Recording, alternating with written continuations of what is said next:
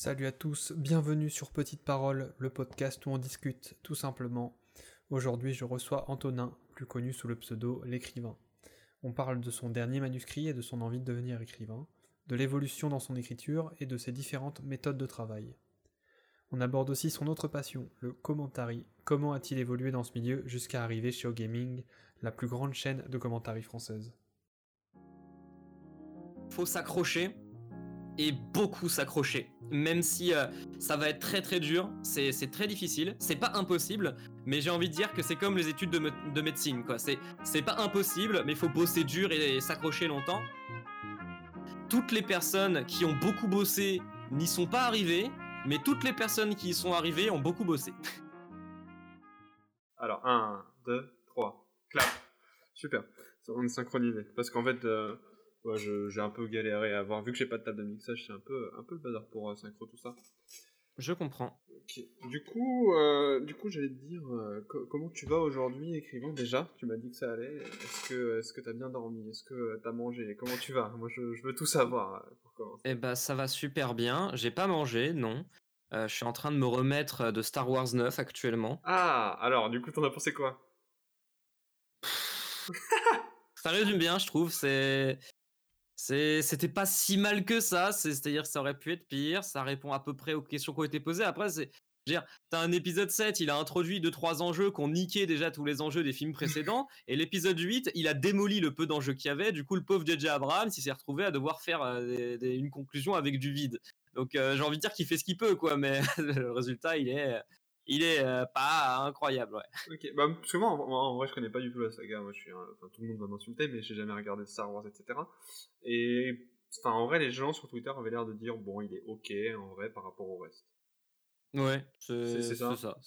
C'est le meilleur des trois. Ok, bon, ça va. Euh, noter, c'est franchement, c'est le meilleur de la postlogie. Euh, parce que le, le 7, bah, niveau créativité, c'est le plus créatif. Le 7, il était pas créatif du tout. Il y avait quasiment rien, rien de neuf. L'épisode 8 était un petit peu plus, mais c'était pas non plus incroyable. L'épisode 9, pour le coup, il, fait, il des trucs assez jolis. Euh, et après, euh, fait, il fait pas mal de, il prend pas mal de liberté. Disons que j'ai jamais vu autant de ta gueule, c'est la force que dans ce film-là. ah il, oui. a pas, le choix. Hein, c'est ce film, il fait du deux, il fait deux films en un. Genre, il a pas du tout le temps de son scénar. Il doit introduire de nouveaux enjeux intéressants et en plus, il doit fermer toutes les questions qui ont été posées auxquelles le 8, il a pas eu envie de répondre en mode, eh, va te faire foutre. Du coup, bah, on se retrouve avec un film qui, qui est obligé d'aller à 100 à l'heure et euh, pour que l'intrigue elle tienne quand même sur deux heures, et eh bah, il y a un, milliard de grosses facilités scénaristiques qui font vraiment la taille de, de maisons euh, de 5 étages. Enfin voilà. je, je, ouais. je, suis en train de, de, préparer une vidéo parce que j'ai très envie de faire une vidéo là-dessus. Ouais. Et, euh, c'est genre critique, c'est critique sans spoil en gros tu, tu Ouais, c'est ça, exactement. Ouais, parce que j'ai vu en fait justement là, j'ai regardé là juste à l'instant, je, je cherchais tes chaînes YouTube et en fait, tu as plusieurs chaînes YouTube euh, en fonction du concept que tu fais ou juste t'entretiens plus celle où tu fais des podcasts? Non, non, j'en ai plusieurs effectivement en fonction de ce que je fais. Je suis un petit peu un vieux en termes de, euh, de c'est-à-dire que je raisonne en termes de contenu et pas en termes de personnalité. Et j'ai une chaîne de podcast euh, qui est la plus connue de toutes parce qu'il y a eu une petite période où j'avais une renommée entre guillemets là-dedans et sur laquelle je sors une vidéo de temps en temps parce que ça m'intéresse pas des masses non plus, ça m'intéresse plus des masses. J'ai une chaîne où je fais des vidéos sur League of Legends, mais de la même manière, ça, le format m'a intéressé au début et au final ça m'a saoulé, du coup je l'entretiens plus beaucoup. Et maintenant elle est surtout liée au truc de la TVA. Et j'ai aussi une chaîne du coup qui est celle que j'utilise actuellement en fait, euh, j'ai une chaîne de bonus où je fais un petit peu euh, fourre-tout et j'ai une chaîne où je fais des critiques euh, de bouquins principalement. Ok. Et de temps en temps d'autres trucs aussi. Ok, celle où tu parles de League of Legends, c'est celle où tu as pu interviewer leur bully, c'est ça? Ouais, c'est celle-là. Ok, d'accord. parce que justement, je cherchais, je, cherchais celle-là, je l'ai pas trouvée sur le coup. et c'est celle où il y, a, aussi les replays de la LEF la Ligue féminine? Ouais, il y a tout. Alors, il n'y a pas tout, mais euh, mmh. une bonne partie des replays de la Ligue féminine, euh, de tout ce qu'on a fait sur AA sont dessus. Tout ce qu'on a fait pendant la saison régulière est dessus. Et, euh, j'ai pas mis la demi-finale des playoffs, j'ai jamais eu la, jamais eu la foi de la montée. D'accord. ok. Mais pourquoi, enfin, moi, je, moi je sais que j'ai fait pas mal de trucs sur ma chaîne et j'ai fait des, des playlists en vrai. moi je trouvais que ça, ça classait bien. Je sais pas ce que t'en penses. Ou tu penses que vraiment faut tout diviser en, en termes même de, de comment dire des gens qui vont venir sur ta chaîne, euh, qui viennent pas bah, sur la chaîne avec du contenu qu'ils veulent pas à une, à une époque, j'avais centralisé toutes mes vidéos, mmh, vers 2013, sur une seule chaîne. c'est celle qui est actuellement la chaîne Fourtou. Et ça n'a pas marché du tout. Parce que je pense qu'on était aussi dans une période où les gens, ils attendaient vraiment un contenu. Et quand, tu, quand ils s'abonnent à une chaîne, et, que je pense toujours un peu le cas aujourd'hui quand même, hein, quand tu t'abonnes à une chaîne, tu attends un type de contenu si on te le propose. Et si on commence à faire un autre contenu, eh ben, tu as tendance à te dire, ouais, c'est bizarre, c'est pas ce que je voulais. Et même si aujourd'hui, beaucoup de youtubeurs, bah, c'est vrai qu'ils font, ils misent tout sur la personnalité et pas tellement sur le contenu en question. On cherche juste le contenu qui marche et on joue sur la personne qu'on est pour, pour le vendre. Moi, comme j'en vis pas de toute façon, je préfère faire ça, c'est-à-dire une chaîne propose un contenu et les gens qui viennent voir ma chaîne viennent voir le contenu avant de voir la personne. Oui, oui, en plus, maintenant que j'y pense, en vrai, même les notifications, du coup, même les notifications quand, sur ton fil d'actualité ont plus de sens, quoi. Parce que c'est vrai que quand moi je vois des trucs, je suis en mode ça, ça me plaît pas, je regarde tout de suite. Enfin, ça, je sais vraiment pas du tout ce que j'ai envie de regarder, je regarde tout de suite si je suis abonné, et si je le suis, je l'enlève. Enfin, si je le suis, je l'enlève, quoi. Et ça, je pense que ça, une ça dépend en fait de la façon dont on consomme YouTube. Euh, je sais que par exemple que bah, je, je, connais des gens qui eux pour le coup vont voir euh, des vidéos pour la personnalité de euh, de la personne qui fait la vidéo et qui, qui, qui, cliquent en fonction de ça en fait. Hein. Ils aiment bien McFly et Carlito parce que ils ont des valeurs positives, etc. Ils aiment bien, euh, je sais plus comment il s'appelle. Enfin bref, c'est ça va toujours être plus ou moins la même chose. Et moi pour le coup, c'est pas ça. C'est vraiment c'est un truc. C'est plus, plus la façon dont les gens consommaient YouTube justement avant. C'est le côté on va sur YouTube pour trouver un contenu. Euh, on va regarder le joueur du grenier parce qu'il fait des blagues avec les jeux vidéo ou avec le dessin animé de notre enfance ou avec les pubs, etc. On va, euh, je vais regarder Cyprien euh, parce que j'aime bien ses podcasts et c'est les pubs VS la vie, plus parce que plus que pour Cyprien. Et de la même manière, les vidéos que je fais sur ma chaîne correspondent plutôt à ce que j'aime et pas à ce que je suis en tant que personne.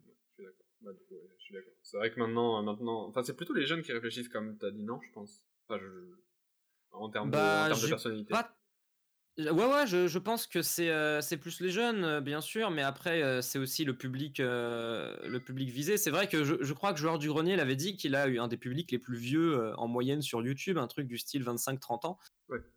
et effectivement, je pense que c'est le nouveau public qui, enfin, un public qui n'était pas là il y a quelques années parce que trop jeune, et qui maintenant, du coup, oui, résonne de cette manière-là. Et c'est pas c'est pas particulièrement négatif. Ça dépend surtout en fait de comment c'est tourné, mais c'est comme tout, il y a des excès qui peuvent être faits.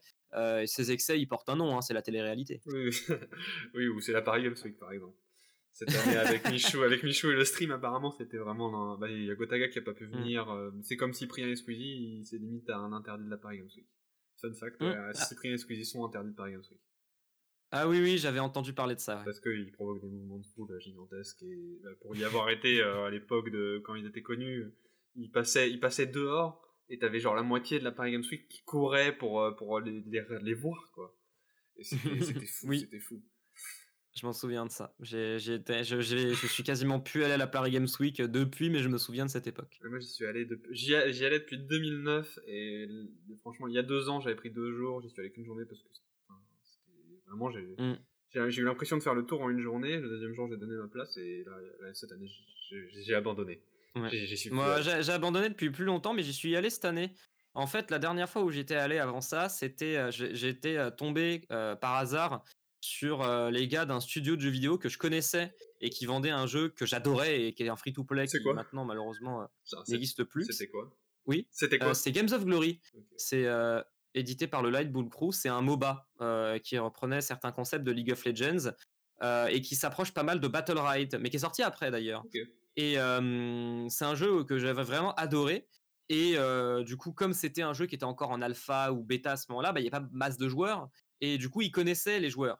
Et ah. quand je suis arrivé sur leur stand, je leur ai dit, bah, les gars, est-ce que ça vous dirait pas que je vous aide et tout? Et en fait, j'ai passé tout le salon à faire comme les bénévoles et tout euh, qui sont qui viennent sur des stands en mode stagiaire et à, présenter le jeu aux autres et je me suis éclaté et ça a été ma meilleure Paris Games Week. En vrai trop bien. Mais oui, en vrai en vrai je pense que venir à Paris Games Week en tant que staff, c'est mieux, enfin c'est largement mieux que de C'est venir plus en tant que intéressant, client. je trouve. Ouais. Ouais, Même, je pense que même faire de Et- la, même faire du, de la présentation, genre, euh, je sais que Nox l'avait Ouais. fait, euh, c'est c'est mieux que de, de juste y aller. Oui, je l'avais croisé, ouais. Ah bah. C'est c'est plus intéressant, oui, surtout quand. Bah, c'est con, mais après, je suis dans une période où je m'intéresse plus beaucoup aux jeux vidéo. Ouais. Euh, J'y joue toujours, mais euh, c'est vraiment des jeux très ciblés. euh, et je sais déjà exactement ce à quoi je veux jouer. Du coup, bah, la Paris Games Week perd un peu de son Ouais. intérêt quand tu raisonnes de cette manière-là. Quand le jeu auquel je joue, la plupart du temps, ça va être League of Legends. Et encore, même en ce moment, j'y joue pas beaucoup. Ouais. Et le peu de jeux auxquels je joue, à part ça, c'est des jeux Nintendo. Et je sais déjà exactement ce que je veux. Donc. Bah, j'ai pas vraiment besoin d'aller à la Paris Games Week euh, pour les découvrir. C'est ouais, quoi le dernier jeu qui t'a vraiment euh, marqué? Mmh, je dirais marqué au sens vraiment euh, waouh. je dirais que c'était Breath of the Wild. Ok. Euh, ouais, le, le premier Zelda de la Switch déjà parce que je venais, j'ai acheté la Switch avec ce jeu. Et l'histoire était drôle, c'est que j'étais allé au magasin et qu'ils avaient plus de jouets de, ils avaient plus de jeux en fait, ils avaient vendu tous leurs jeux. Et ils m'ont filé la Switch sans rien et moi j'étais parti yes pour avoir une Switch mais rien du tout dessus, génial. Et euh, le vendeur en gros est, a- est allé dans l'arrière boutique, il a pris un jeu et il m'a- et- et il- il me l'a, il me l'a vendu en mode tu dis rien, il s'est rien passé. Et je m'en souviens très bien de ça. Genre, il te il te tu l'as payé en liquide, comment? Ah non, non, je l'ai payé normal, hein, euh, par carte euh, et tout. Mais non, je l'ai payé normalement. Il n'y a rien eu d'illégal dans la façon dont je l'ai payé. Mais je crois que c'était censé être les stocks pour plus tard. quoi. Ah Je- oui, d'accord. hein. Ah oui, ok. ouais. À mon avis, c'était ça. Oui, d'accord, je comprends. J'étais en mode. euh, oh là. Ok, que le vendeur se Oui, fait non, du non, bif non, sur je pense que je, je sais pas, je sais pas comment fonctionne un magasin, Mais mais, oui. je me souviens de ça et je pense que le- ça devait être les stocks qui étaient pas prévus tout de suite, genre Ouais. qui étaient arrivés aujourd'hui pour demain et qui sont pas censés mettre en rayon tout de suite, justement pour en- encore avoir des stocks après.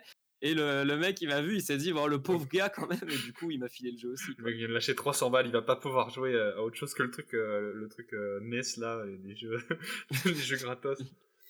Mm. Oui, non, mais en vrai, c'est vrai Breath of the Wild a vraiment. Mais je crois qu'il a eu le jeu de l'année l'année dernière, donc euh, dans tous les cas. euh, c'est pas étonnant, c'était vraiment un très bon jeu. Un peu dur et un peu frustrant parfois, mais, mais le, le jeu en lui-même, c'était, c'était, euh, c'est l'un des rares jeux open world auquel j'ai joué avec euh, peut-être GTA San Andreas. Ouais, ouais. Et ouais, j'ai, j'ai bien kiffé. Ok, ouais, bon, moi je suis un peu un dé... ouais, j'ai vraiment du mal avec le monde ouvert, c'est que j'ai un sens de l'orientation dans les jeux vidéo qui est. C'est vraiment une horreur, hein. Je t'ai dit que je jouais à Stardew Valley hier et j'étais perdu, mais en permanence. euh, Je jouais en coop avec mon pote, il me disait, mais t'es où?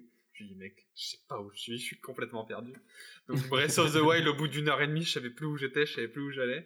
Et je savais Mhm. pas qu'on pouvait lock les ennemis, donc les systèmes de combat, c'était trop trop dur, donc j'ai arrêté. Ah, j'ai galéré moi au début. hein. Les, les- le- d'autant plus que tes, tes armes ont la, dure, ont la durabilité d'un jouet en plastique Ouais. et euh, se cassent super vite. Même quand t'as eu la super épée de Guedin magnifique et tout, pas la, pas, les, pas la Master Sword, elle pour le coup elle se brise pas, euh, ce qui est un peu normal et heureusement j'ai envie de dire. Mais euh, et encore, hein, c'est-à-dire que à force d'avoir des épées qui se brisaient au bout du troisième ennemi, quand j'ai eu la Master Sword, je l'ai économisée. C'est-à-dire que hein. je- je- j'arrivais dans le dernier donjon, euh, je commençais à affronter des monstres gigantesques et tout, et je, je- je les affrontais avec les, mon épée, euh, d'autres épées les unes après les autres parce que j'avais peur de péter ma Master Sword. je me disais si je la pète, j'en ai pas d'autres, quoi. Il y en a qu'une. Et après j'ai regardé, je me suis rendu compte qu'en fait la Master Sword pouvait pas se péter, et du coup euh, après j'ai utilisé en donjon et ça faisait une sacrée différence. Mais, mais euh, c'est le, le seul truc. Et en même temps, qui est intéressant dans le jeu, c'est que vraiment, les objets se pètent Ouais. vite et, euh, et que du coup, ça t'arrive, ça m'est arrivé plusieurs fois dans le jeu de me retrouver, j'ai plus d'épée au milieu d'un donjon. Du coup, je suis obligé de m'enfuir du donjon et de retourner dans la plaine du départ pour aller retrouver les petits gourdins en bois de merde, des monstres de base et euh, aller farmer des armes petit à petit pour pouvoir revenir dans le donjon après. Ouais, bah, tout est une ressource, quoi. C'est vraiment, euh, c'est vraiment, bah, c'est aussi ça Ouais. qui a, qui a beaucoup plu aux, aux fans de RPG, hein. c'est Oui. la gestion de l'inventaire Mm. et des ressources qui est super poussée. Et bah, c'est Mm. un Zelda, c'est un Zelda qui est euh, magnifique, j'ai envie de dire, je pense, euh, de ce que j'ai, de Ouais. tout ce que j'ai entendu et même visuellement en vrai sur une console aussi peu puissante parce qu'on s'en rend pas compte, mais la Switch c'est vraiment. Ah, c'est la Wii U, hein. Ah, C'est, euh, non, c'est of, la Wii U. Wild. En termes de, de puissance, franchement, c'est la Wii U. hein. Oui, oui, c'est ça, c'est ça, pardon. Ouais, ouais la Switch c'est vraiment Non, pas mais non, non, je l'ai joué sur Switch, hein, mais euh, je veux dire, euh, le, la, la Switch, effectivement, le, le jeu est sorti sur Wii U en même temps, c'est quasiment le même. Et effectivement, la Switch, c'est, grosso modo la puissance d'une PS3, quoi. Ouais, parce que de toute façon, tu le vois, hein, genre quand tu joues à Smash à 4, bon, quand, tu joues sur euh, juste la console, t'as du lag. Ouais, ouais, a- il y, a, il y a des jeux même. euh, je me suis acheté il y a pas très longtemps et au final je l'ai pas, pour l'instant là je l'ai pas vraiment poncé. Enfin j'ai joué au début et et après je suis ressorti de ma période de ma période full Nintendo et ça va sans doute revenir dans quelques mois. Mais je, je m'étais acheté le dernier Zelda justement le, remake de Zelda Link's Awakening. Et ce jeu, à, à chaque fois que tu entres dans une nouvelle zone, il y a une baisse de frame. Ça passe genre à 25, 20-25 FPS et ça se sent grave. Et tu sens que la Switch, euh, même si c'est vraiment une console qui est très cool, mais pour son concept, bah ça reste quand même euh, limité quoi en termes de puissance et que euh, elle a déjà, j'ai l'impression qu'elle a déjà atteint ses limites. Là où généralement quand une console sort quand même, euh, tu mets un certain temps à, à voir ce qu'il y a de plus beau. Généralement, c'est au bout de 3-4 ans, tu vois vraiment des jeux encore plus beaux que les précédents qui arrivent. Je sais pas si on verra ça euh, sur Switch. Bah, je pense que dans tous les cas, les jeux vont être de mieux en mieux optimisés parce que, parce que mm. les développeurs, euh, ils sont en mode, les, gars, on, passe à 20 frames secondes quand on change de pièce, donc on va faire quelque chose. Ouais. En gros, c'est comme euh, c'était Control qui a eu la meilleure DA. Bah, je parle des Game Awards parce que j'aime bien, j'aime bien ce petit, ce petit Control qui est un jeu euh, qui marche beaucoup avec euh, le ray tracing. Qui a eu le jeu, mhm. la DA de l'année qui tombait vraiment sur Play. Hein, c'était vraiment, tu tombais à 13 FPS à des moments, c'était l'enfer. sur Play 4. Hein. Donc, et, les gens ont eu vraiment peur. Le jeu était vraiment sur IP, il a été pubé dans tous les sens. Il sort, mhm. il sort, les joueurs Play ils voient des 13 FPS sur leur console les gens ont pété les plombs. Heureusement, les développeurs se sont un peu bougés et ont, optimisé le truc. Et justement, le résultat a été que le jeu a eu, euh, quand même des, prix euh, assez sympathiques et a bien fonctionné. Ouais. Bah, tant mieux. Ouais, voilà, tu vois. C'est vraiment le développement, c'est plus important, limite, que la puissance de la console. Mmh. Non, effectivement. Tu, tu, me parlais de League of Legends tout à l'heure. Moi, je, connais, moi je sais que tu commentes. Je, je sais que j'ai beaucoup entendu parler de toi et de toutes tes connaissances un peu perdues dans, dans l'histoire de League of Legends. Ça fait, ça fait, combien de temps que tu t'intéresses au jeu en tant que jeu e-sport pas juste en tant que Je joue depuis 2013, euh, je crois. Je joue depuis, la, depuis le début de la troisième. Ok, comme moi. Euh, c'est des potes euh, qui sont. C'est un pote en particulier, un pote de collège, qui m'a fait chier pendant plusieurs jours en mode joue à League of Legends, joue à League of Legends. Et moi, j'avais pas envie. Ça m'intéressait pas du tout. Et puis, à un moment, bon, j'ai fini par céder. Et je sais plus pourquoi j'ai cédé, mais euh, j'ai eu un peu de mal à rentrer dedans au début parce que le jeu est un peu compliqué à prendre en main quand même. Mais une fois, genre très rapidement, j'ai adoré et je suis vraiment devenu addict. Et en plus, j'étais dans une période de ma vie un peu euh, déprimée, grosse déprime étudiante et euh, enfin grosse déprime adolescente plutôt. Et, ce jeu, ça a été vraiment un exutoire pendant pas mal de temps, au point que j'y consacrais même trop de temps. Mais du coup, ouais, je, m'y intéresse depuis pas mal de temps. Concernant l'e-sport, j'ai commencé à m'y intéresser vers fin 2014, mais surtout en 2015. Et comme je suis le genre de gars qui, quand il se fait chier, va sur Wikipédia et va consulter 50 000 articles, et eh ben il s'est passé un peu la même chose. C'est que je suis allé sur Wikipédia et j'ai regardé les trucs des joueurs, euh, euh, de leur histoire et tout. Ce qui fait que quand j'ai commencé à cast euh, petit à petit, et eh ben, j'avais 50 milliards d'anecdotes à placer parce que je les avais lues en fait. Et aussi parce que j'en avais vu et que je m'en souvenais. Et je pense que ça a été la grosse plus-value d'ailleurs. C'est ce que me disait Nono il y a encore pas si longtemps, c'est que j'étais quasi le seul caster à, à dire autant de trucs sur l'histoire de la scène. Nono qui est un caster au gaming du coup. Mmh. ouais, qui... Bah, qui, euh, qui, est toujours là. Ouais, hein, qui, est toujours, euh, qui, est toujours là-bas. Qui, est très, très cool, euh, Nono. C'est un, gars. Un gars très sympa, très très foufou. Oui, bah, de toute façon, ça se ressent en vrai sur, sur ses lives. Ça se ressent vachement dans son cast. oui. Mais il est comme ça, hein, vraiment. Et très très cool comme personne. comment Du coup, tu t'es mis comment à caster du coup? Euh, bon, j'aimais bien ça déjà de base. J'ai découvert ça avec OGaming en 2015. Ok, oui. Et j'ai beaucoup aimé. Je me suis dit, oh, j'aimerais bien faire ça. Et euh, fin 2000, euh, non en 2016, je crois que c'est fin 2016. J'avais eu mon bac et tout. j'ai commencé à caster du LOL parce qu'avant je castais du coup du Games of Glory, le jeu dont je t'ai parlé un peu plus tôt. J'ai casté des, des petites compétitions de Games of Glory et un peu naturellement, comme Games of Glory euh, avait un peu du mal à décoller, j'ai basculé aussi sur League of Legends. Et euh, un jour, euh, un membre de la rédaction AAA dans laquelle j'étais à ce moment-là, que j'avais rejoint depuis quelques mois, a demandé s'il n'y avait pas quelqu'un qui était intéressé pour cast un tournoi de jeuxvideo.com, un petit tournoi communautaire. Et moi, j'ai dit oui tout de suite parce que ça me faisait marrer. et du coup, j'ai commenté ce tournoi. Avec un joueur qui est connu maintenant sur la scène française, qui est Ashanom, qui a été du coup mon tout premier co-caster. et après ça, il s'est passé un autre truc, c'est que pendant une réunion de la rédaction AA Gaming, euh, le rédacteur en chef, Flamme, a dit euh, qu'on avait obtenu les droits des qualifications du prochain Challenge France, le Challenge ah France 2016-2017. Et, euh, il disait, est-ce qu'il y a des gens qui seraient intéressés dans la rédac pour le commenter? Et moi, je me suis jeté sur l'occasion comme un gros sac, en mode, oui, je veux le faire, je veux le faire, j'ai trop envie de le faire. Et, derrière, bah, du coup, on a eu des, billets de train, on a été défrayés et tout, parce que ça a été pris en charge par la Lyon eSport, par ZQSD. Et c'est comme ça que j'ai rencontré Glopo. On a commencé à cast ensemble comme ça. Et après, bah, du coup, on a comme ça s'est très bien passé, on a casté d'autres LAN, notamment avec ZQSD, avec l'Astro Gaming Cup et d'autres trucs comme la Reims Sport et tout. Et à un moment, on a fini par se dire que bah, on avait peut-être le niveau en fait pour aller chez OGaming et on a envoyé une démo. Plusieurs mois après, on a, on a enfin eu une réponse et ça s'est fait de fil en aiguille.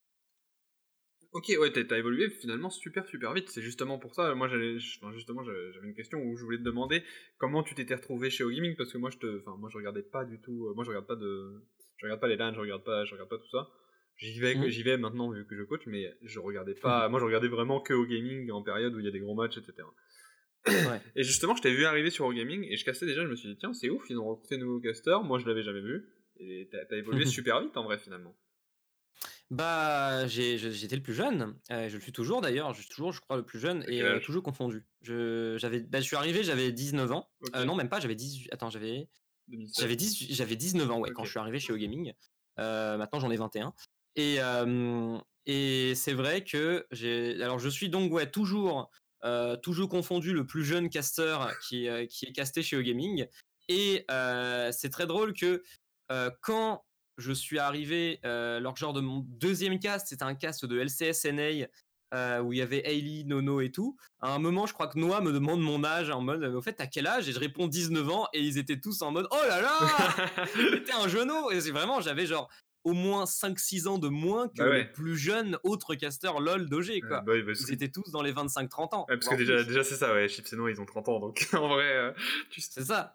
Et même le, le, le, deuxième plus jeune caster qui était Omega, il avait déjà deux ans de plus que moi, quoi. Ok, bah Omega du coup qui a dit qu'il a arrêté. Euh, parce que oui, il a, hum, bah, il a, il a arrêté. Ouais, il y a eu pas mal de, pas mal de raisons. Je pense que si c'est, euh, c'était compliqué pour lui parce que à la base il était de 3 ouais.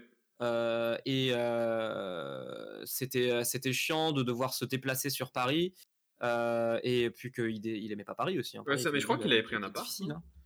Il avait pris un appart, ouais, et ça, il, a, il a vraiment pas aimé Paris, quoi. Ah ça, je me souviens, c'est qu'il il me le disait, c'est qu'il aimait pas, il avait du mal avec la ville de Paris. Et euh, il y a eu beaucoup d'autres raisons, le fait qu'il a créé son assaut trois dimensions, que ça lui prenne du temps, le fait que peut-être, euh, j'ai l'impression que si euh, il a beaucoup aimé Cast au début, mais que Cast avec OGaming en étant payé, de voir vraiment faire beaucoup, beaucoup, beaucoup d'efforts alors que t'es pas non plus payé très très cher. Hein. J'en vis pas moi du cast du tout. Euh, bah, au bout d'un moment, ça je pense que il s'est dit qu'il valait mieux pour lui euh, de mener à bien ses projets perso et de les mettre en priorité, je pense. Et je pense qu'il a bien fait aussi hein, vis-à-vis de lui-même en tant que personne.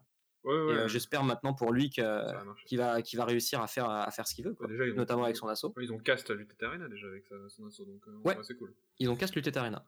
Tu, tu, dis, tu dis faire des, beaucoup, beaucoup d'efforts sur, sur Gaming, c'est quoi les, les trucs sur lesquels il vraiment qu'il faut travailler, qu'il faut, qu'il faut tryhard quoi bah moi par exemple, euh, là, là je ne sais pas encore euh, si je caste, si je serai au casting crew l'année prochaine, euh, justement parce que j'ai un problème encore, un gros problème sur le sur le cast, c'est que ma compréhension du jeu est assez insuffisante. J'ai sans doute la moins bonne de tout le casting crew gaming.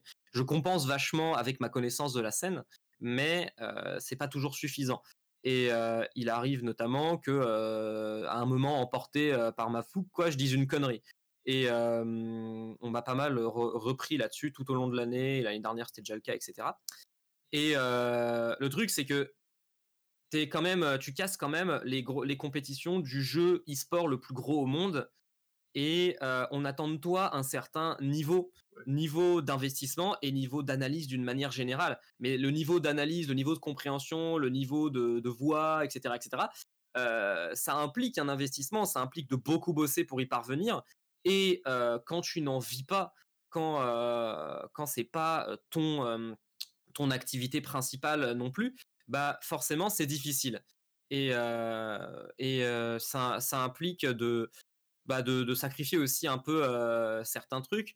Euh, je me suis efforcé depuis deux ans de toujours m'efforcer, ou presque toujours m'efforcer, de mettre OG en priorité. C'est-à-dire si euh, à un moment j'avais prévu de faire un truc et que O-Gaming m'appelait en me disant est-ce que tu veux faire un cast? Je disais oui tout de suite. Et euh, j'aurais été prêt à me lever à 5 heures du mat pour aller caster le Vietnam, que pour, pour aller cast, justement pour pouvoir progresser et espérer avoir plus de, plus de créneaux et tout, et, et stabiliser un peu tout ça. Mais ça, plaît C'est vraiment. Est-ce que c'est vraiment ça que tu aurais envie de faire à long terme de cast? Si tu pouvais À long terme, je sais pas. C'est. Euh, je, je, je, continue. je pense que j'ai eu. Euh, encore une fois, quand j'ai appris, il y, a pas longtemps du coup, que j'étais pas euh, encore confirmé pour le crew l'année prochaine et tout. ce, dont ce à quoi je m'attendais, hein, parce que je suis techniquement le, le, le caster le moins important. Euh, par rapport à, Glopo, Gardoum, euh, Tech, euh, pour ne citer que ceux qui ne sont pas sous contrat directement avec OG. et je sais plus où je voulais en venir. Attends. oui. Et du coup, la question que je me suis même posée, c'est est-ce que je veux continuer dans l'e-sport? Est-ce que j'ai pas envie carrément d'arrêter et de me consacrer à l'écriture? Parce que c'est mon, mon truc principal actuellement, c'est mon activité principale.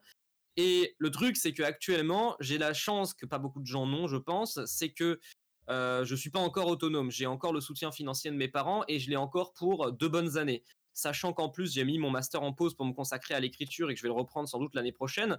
Euh, techniquement, j'ai même encore trois ans de soutien de mes parents, donc trois ans pendant lesquels j'ai pas encore à me dire Ouh là là, il faut que je trouve un taf. Donc, euh, je me donne concrètement ces, ces, euh, ces trois ans, enfin deux ans et demi maintenant, pour, pour voir si je peux trouver un job stable et intéressant dans l'e-sport et euh, à côté euh, trouver de réussir à publier un livre et à côté euh, obtenir un CAPES pour peut-être devenir prof, etc. donc l'e-sport n'est pas mon option principale et n'est pas mon gros gros truc de vie.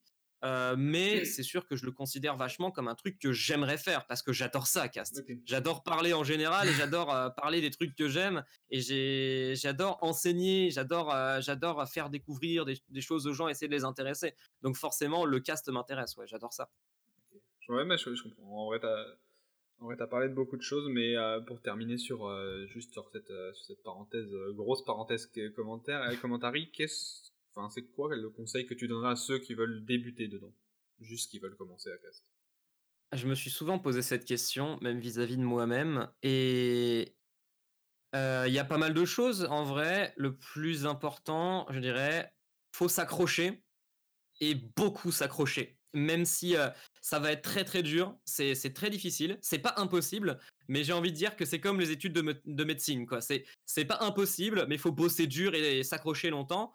Et euh, faut, déjà trouver, des, opportunités en bénévole pour casser des petits tournois, etc. Travailler son niveau, toujours bosser plus pour améliorer sa connaissance du jeu, son niveau de parole, son débit, etc. aller dans les événements, les LAN, les trucs de ce style, euh, essayer de choper des places, etc., pour aller parler aux professionnels du milieu. Comme ça, ils connaissent ton existence. Se créer un, se créer un réseau, c'est primordial euh, pour, euh, pour réussir justement à entrer en contact avec les gens et tout. Même si au gaming, pour ce que j'en sais, accepte les candidatures spontanées et tout, n'hésitez pas, n'hésitez pas à aller envoyer des candidatures aussi. C'est même peut-être le plus important, c'est de surtout pas hésiter. Dites-vous que dans l'absolu, vous avez rien à perdre euh, en faisant ça, en allant contacter euh, Noah, Chips, euh, Carnage, O Gaming par mail directement et tout, à envoyer des candidatures à, des, à des grosses rédacs, à des boîtes et tout qui posent dans l'e-sport. c'est justement en faisant ça, je pense que que vous parviendrez à vous faire remarquer. Et à côté de ça, il faut que vous vous efforciez de, de, faire vraiment ce que vous estimez être le meilleur en termes de, de contenu, quoi. Que vous vous efforciez d'être bon, d'être un bon caster. si c'est, ça, ça, se vaut, ça vaut pour tous les métiers de l'e-sport et je pense pour plein de métiers dans plein de champs en général. il faut s'accrocher, et il faut y croire, il faut pas hésiter à y aller au culot à certains moments et il faut travailler beaucoup pour progresser dans, dans ce qu'on fait. Voilà. C'est un conseil général, accrochez-vous longtemps et bossez beaucoup. les personnes, toutes les personnes qui ont beaucoup bossé n'y sont pas arrivées, mais toutes les personnes qui y sont arrivées ont beaucoup bossé. Ouais, c'est, ça c'est très très bien par contre, c'est exactement, c'est totalement vrai. en tout cas, bah, du coup, justement, tu nous parlais d'écriture tout à l'heure. Moi, j'ai vu, enfin, j'ai vu sur Twitter que tu as terminé ton, as terminé l'écriture du huitième roman, c'est ça? Euh, ouais, ouais, ouais. J'ai, j'ai, alors ouais, c'est ça, exactement. Actuellement, j'en ai publié cinq, enfin, j'en ai publié, non, j'en ai publié aucun. J'en ai euh, mis euh, cinq en ligne et je prépare la mise en ligne du sixième du coup, qui est, qui est terminé là, qui est bouclé, relu et tout. et j'en ai deux autres actuellement de manuscrits terminés, mais qui sont en cours de, de relecture. Et euh, dès que la relecture sera terminée, je les enverrai à des éditeurs pour espérer les faire publier. Ok. Pourquoi, pourquoi tu parles de manuscrit et pas de roman Parce que moi j'ai eu du mal à savoir en fait si un manuscrit c'était un roman. Et, je, du coup Je parle de roman en soi. Euh, c'est, je parle de manuscrit parce que euh, un manuscrit, c'est ce que t'en vois finalement. Le roman finalement, à certains égards, c'est celui que tu publies quoi. j'estime qu'un roman ou une nouvelle d'ailleurs est un roman quand tu l'as publié. Peu importe de quelle façon, que ce soit euh, grâce à un éditeur en auto-édition ou comme je le fais actuellement en ligne, euh, le roman devient un roman au moment où tu le dévoiles, je trouve. Et avant ça, j'aime, à parler de manuscrit euh, pour, pour donner le côté pas encore fini du truc. C'est vraiment le roman, et, etc. C'est vraiment le produit terminé et envoyé. Ouais, je pense. est-ce que, moi, la question que je me pose, c'est est-ce que à chaque livre, penses avoir fait le meilleur livre jusqu'à maintenant? Euh, Pas à chaque livre exactement, mais quasi, ouais. C'est quand j'ai fini mon premier roman, moi j'en avais jamais fait avant, donc j'étais trop fier.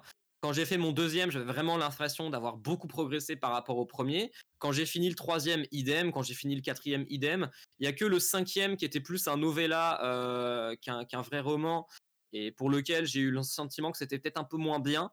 Euh, mais euh, j'ai toujours eu un sentiment de grosse progression à chaque fois, notamment parce que je débute en soi, hein, je débute encore, même si ça fait quelques années maintenant, je n'ai encore rien publié et du coup, je, je, chope tous les conseils que je peux et j'essaye en permanence de, m'améliorer toujours pour faire un meilleur truc. Et je suppose que c'est en faisant ça que je finirai par être publié, par être édité par un éditeur.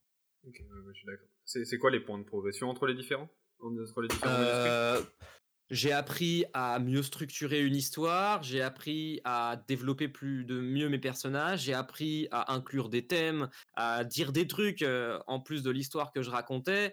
Euh, je me suis beaucoup amélioré dans mon style d'écriture aussi. Euh, ça se voit pas encore parce que, en fait, entre mon cinquième, enfin même plus entre mon sixième et mon septième manuscrit, j'ai découvert un livre que je conseille à tous ceux qui veulent se lancer là-dedans qui s'appelle euh, Écriture, euh, mémoire d'un métier, qui est écrit par Stephen King et euh, dans lequel il fait à la fois une biographie de comment il est devenu écrivain et à la fois un catalogue de, en, gros, qui fait à la fois un, un manuel de comment comment on écrit, un essai, c'est globalement un essai sur l'écriture. Et il, il, il explique énormément de choses sur comment écrire et sur tout ce qu'il faut savoir, sur les choses dont il ne faut pas avoir peur, etc. Et euh, il m'a fait euh, me rendre compte de plein de trucs que je faisais pas très bien dans, dans mon écriture. Et euh, je m'en suis rendu compte parce que le manuscrit justement que j'étais sur lequel j'étais à ce moment-là, du coup, qui est mon sixième, qui, que je publierai dans les prochains jours sur, sur Internet, j'avais euh, j'avais fait du coup les quatre premières relectures. Je, suis repassé dessus quatre fois. Première relecture, j'ai fait 5, dans les 500 modifications. Deuxième relecture dans les 200-300. Troisième relecture dans les 100-200. Quatrième relecture, même une petite centaine. Cinquième relecture, du coup, je l'ai fait. euh, j'ai, ensuite, je l'ai passé à, mon lecteur idéal, en, gros, ma, mère. Et euh, après qu'elle a fait euh, ses, euh, ses relectures et tout, qu'elle m'a dit euh, tous les trucs qui pourraient l'aller pas, j'ai repris le bouquin. Et à ce moment-là, je venais de lire le bouquin Écriture de Stephen King. Et j'ai fait 2000 modifs Oh, mais- à ce moment-là. J'ai repris quasiment, mais tout le manuscrit. Euh, j'ai fait quasiment une modif par phrase. J'ai tout changé. J'ai, il y a quasiment 40 pages de manuscrits qui sont passés à la trappe. euh, parce que l'un des conseils aussi que donne Stephen King et que j'ai compris seulement en faisant ça, euh, c'est euh, que le, le, le deuxième jet de ton bouquin, c'est le premier jet moins 10%. Et c'est parce qu'en fait, tu vas enlever tout ce qui est superflu, tout Ouais. ce qui ne sert à rien, tout ce qui est en trop, tout ce qui alourdit la phrase, la narration, etc. Et, euh, et ça m'a fait énormément progresser dans, mon, dans mon style d'écriture. Quand tu parles de modifs, c'est genre, ça peut, est-ce que ça peut être, est-ce que c'est des modifs orthographiques ou est-ce que c'est forcément des modifs du contenu? C'est tout. Ok, d'accord. Euh, correction la modification, c'est euh, les, corre- les corrections d'incohérence, les corrections orthographiques, bien sûr, toutes les fautes de français, euh, les corrections de trucs qui sont un peu mal dits, les mots qui ne sont pas trop à leur place, les phrases qui sont trop longues, les virgules qui sont en trop, etc. C'est vraiment toutes les modifications, tous les trucs qui vont pas. Et euh, c'est un truc, c'est quand j'ai lu le bouquin de Stephen King, il y a plein de, j'ai aussi fait de la validation de connaissances. Il y a plein d'éléments dans lesquels je me suis retrouvé, notamment dans le fait que quand tu envoies ton manuscrit aux éditeurs, généralement tu es passé dessus euh, 5, 6, 7, 8 fois et t'as plus envie du tout d'en entendre parler. T'en as ras le cul de ce manuscrit. T'as vraiment envie de passer à autre chose. Ok, je suis d'accord. Ok, ok, je comprends. Euh, c'est combien de pages en général que tu écris toi des, manuscrits? Pour l'instant, euh, la plupart d'entre eux sont contenus entre 150 et 200 pages, ce qui est assez court. Euh, mais euh, maintenant que je pense avoir bien maîtrisé la plupart de, des trucs sur lesquels je bossais, je vais commencer à, à taffer sur des manuscrits plus longs qui atteignent les 300-400 pages. Ok, tu... là, t'as comment tu y vas par étapes. D'abord, on fait un truc bien en 200 et après, on va commencer à pousser les détails, c'est ça?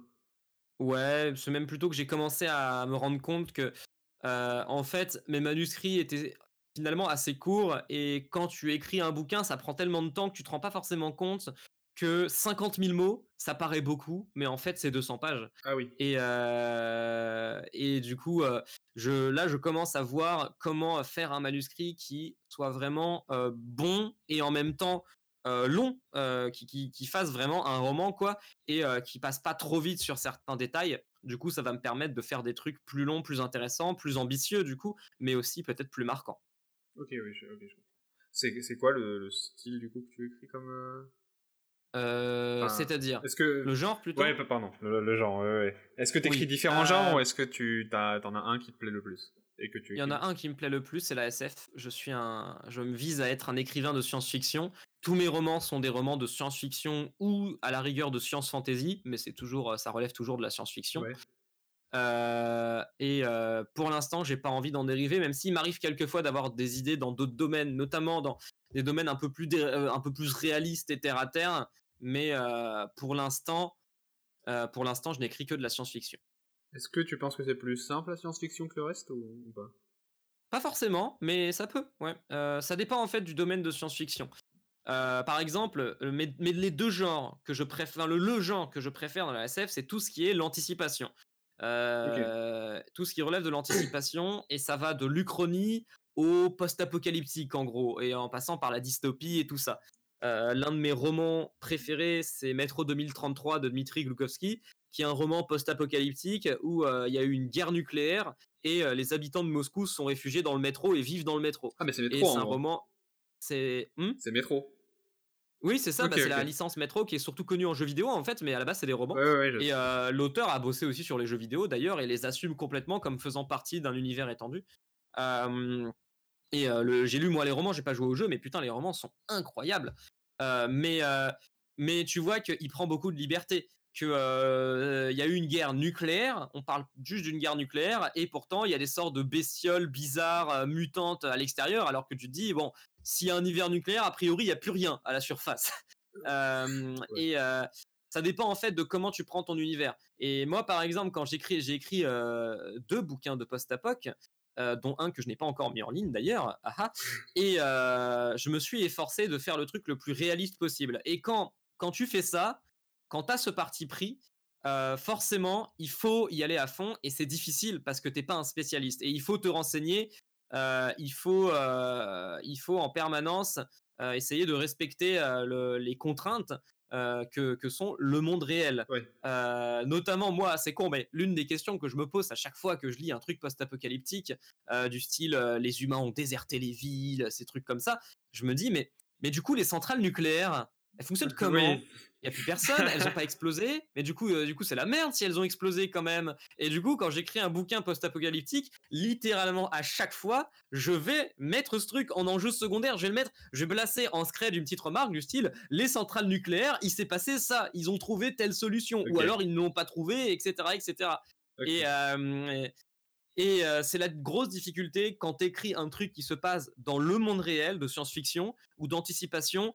Euh, il va y avoir de la suspension d'incrédulité, mais tu es obligé quand même d'essayer de faire un truc un peu réaliste. Donc tu dois euh, te documenter, te renseigner, surtout, euh, surtout plein de trucs.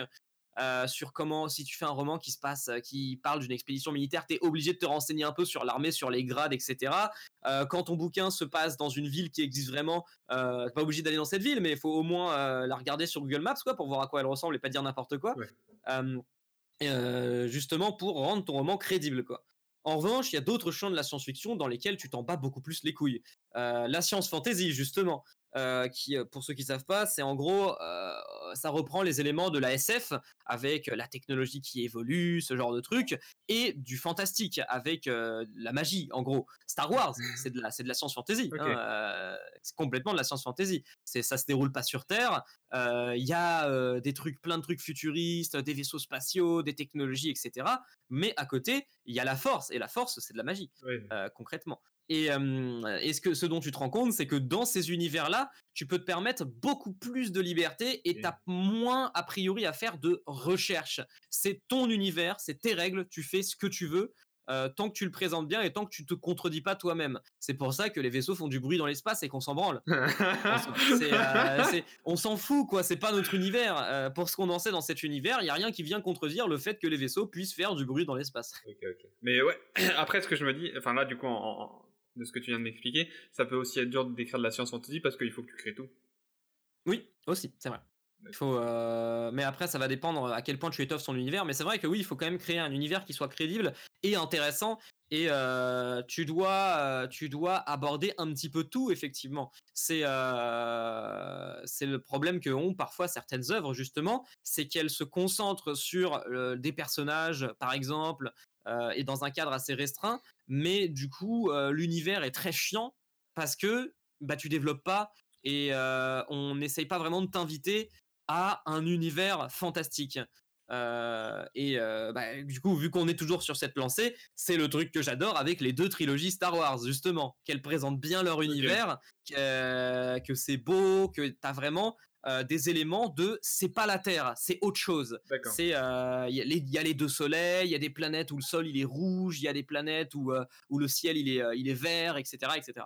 D'accord, ok, bah, je comprends. c'est quoi la fin Justement, je te parlais de, la, de tout créer. Comment tu fais pour commencer un, manuscrit? Est-ce que tu as des notes? Est enfin, de trucs que tu notes au fil de l'année? Est-ce que vraiment tu te dis, ok, là, faut que je crée, j'écrive quelque chose et tu te mets devant ton Word et tu commences à écrire euh, l'angoisse de la page blanche, c'est l'un des pires trucs, bien sûr. Et euh, généralement, j'ai des idées déjà de base. Euh, j'ai pas mal d'idées régulièrement. Et bon, il m'arrive souvent d'avoir des idées quand je suis déjà en train d'écrire un truc. Donc, bon, il faut bien que j'en passe certaines à la trappe. Mais il arrive très souvent que des idées que j'ai eues et que j'ai pas exploitées reviennent sous une forme ou une autre quand je commence un nouveau manuscrit.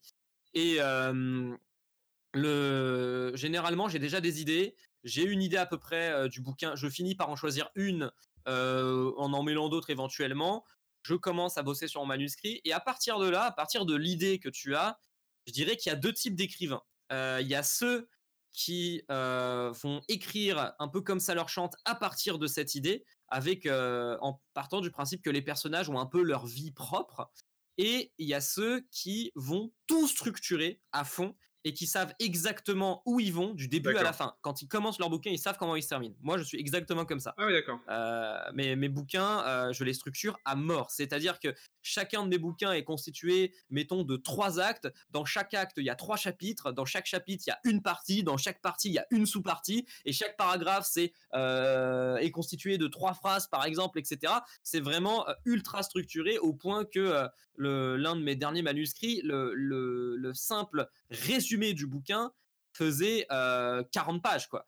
Euh, et ça va dépendre. Euh, Stephen King, lui, par exemple, puisque j'en parlais un peu plus tôt, il fait exactement l'inverse. Il part d'une idée, il écrit son manuscrit comme ça lui chante du début à la fin, et après, il va revenir dessus, euh, élaguer, enlever tout le superflu, structurer, inclure un thème, aller faire des recherches pour voir si ce qu'il a écrit colle bien à la réalité, parce que ses romans sont vachement ancrés dans notre monde, Oui. etc., etc. Et ça, ça dépend vachement de ce que tu aimes faire, je pense, et de la façon dont tu aimes écrire.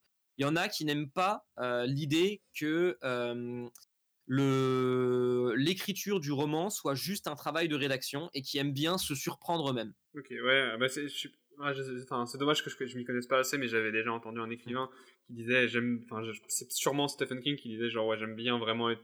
Quand j'écris, je sais pas ce qui se passe, tu vois, je laisse les personnages Mm. faire. Il y en a beaucoup, même des, Ouais. même des, des, des, des mecs qui font des scénarios, ils se disent, bah, moi, j'écris, et non, c'était exactement, voilà, c'est euh, Tarantino qui disait, bah, moi, les dialogues, je les fais pas, en fait, je fais deux personnages, je leur lance un sujet, et après, je les laisse discuter, en fait.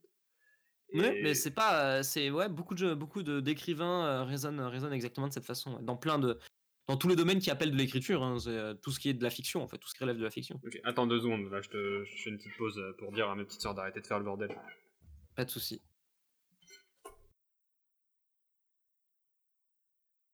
Ouais, donc, oui, donc on parlait des, différents types d'écrivains. euh, est-ce que, est-ce que je sais ce que je veux faire, de je commence quelque part et je termine quelque part, ou est-ce que bah, je commence et je laisse avancer quoi. Mm, c'est ça, c'est un peu c'est un peu le dilemme. Après, ça dépend de ce que tu préfères. Mais euh, je me suis rendu compte que en fait, mon premier roman, justement, je l'avais pensé très vaguement, mais pas vraiment au final, et je me suis très vite écarté de ce que j'avais imaginé. Et le fait est que ce roman, ça a été une torture à certains moments à écrire, parce que je savais jamais où j'allais et ça me gonflait. Et euh, parfois, je faisais des pauses, et quand je voulais re- reprendre, je savais plus du tout où j'en étais, et ça, il m'a fallu un an pour l'écrire. Ce qui est pas bon en soi, c'est pas grave parce que c'était mon premier roman, mais c'est compliqué d'écrire un roman euh, en beaucoup de temps parce que euh, souvent la fin ne, ne ressemble plus du tout au début. ok, d'accord, ouais. Hmm, Après, est-ce que est-ce que c'est pas intéressant d'explorer les deux façons d'écrire, ou est-ce que c'est vraiment un style qu'il faut perfectionner Je, je suis plus euh, partisan du euh, il faut euh, il faut pas se disperser euh, justement parce que ouais pour perfectionner la façon que tu as de faire faut trouver juste la façon dont tu préfères travailler et je pense persévérer là-dedans. Maintenant, si quelqu'un, un écrivain qui aime les deux, effectivement, qui, euh, qui voit que vraiment il apprécie les deux façons d'écrire, qu'il y en a aucune qui lui paraît mieux que l'autre, rien ne l'empêche de faire un coup l'un, un coup l'autre, effectivement. Enfin, ça fait combien de temps que tu as cette, euh, cette envie d'écrire, cette passion de l'écriture? Depuis enfant, euh, je dirais depuis l'âge de 6-7 ans. J'ai commencé très très tôt à aimer ça. Je crois que c'était le CP. Alors c'est très con, à la raison. Euh, c'était un, un, un élève de la classe qui s'appelait Clément et qui, qui était venu un jour et avec un, petit livre qu'il avait fait lui-même, il avait, il avait pris des feuilles, il avait écrit, il avait agrafé, il avait fait des illustrations et il a lu devant la classe. Euh, il a demandé à la professeure, elle a, dit oui et tout. Et euh, j'étais tellement, j'ai trouvé ça tellement génial que j'ai voulu faire la même chose. Et que je me suis efforcé à- par la suite de faire la même chose. Et euh, du coup, j'ai écrit, euh, je me suis mis à écrire tout un tas d'histoires. Euh, ça a pris différentes formes, euh, cette passion pour l'écriture, euh, que ce soit dans les, les- les vidéos que j'ai écrites, euh, ou dans le fait que j'aimais beaucoup, j'avais envie aussi d'écrire, de, de- de dessiner des BD, des trucs comme ça. Mais euh, globalement, c'est une, vraiment une passion pour l'écriture qui date de très longtemps. Et c'est en fin de terminale que j'ai commencé à me dire et que ça pourrait être bien de la concrétiser, quoi. Euh, et essayer vraiment d'écrire un roman. C'est pas en fin de terminale, quoi, que c'est en, c'est en terminale en Ouais. général. C'est en, c'est en début, c'est au milieu de ma première année de, de- d'études supérieures que j'ai enfin, que j'ai terminé mon premier, mon premier manuscrit. euh, t'as fait, t'as fait une L du coup en, enfin, au lycée? J'ai fait une S. L. Ah, t'as fait une S, ok. Je suis un S, je suis un L manqué. Total. Mais j'assume parce que j'ai jamais redoublé. J'ai euh, j'ai eu mon bac en ayant 4 en maths et 4 en physique. ah, pas mal, j'ai eu Mais, 4 en maths aussi.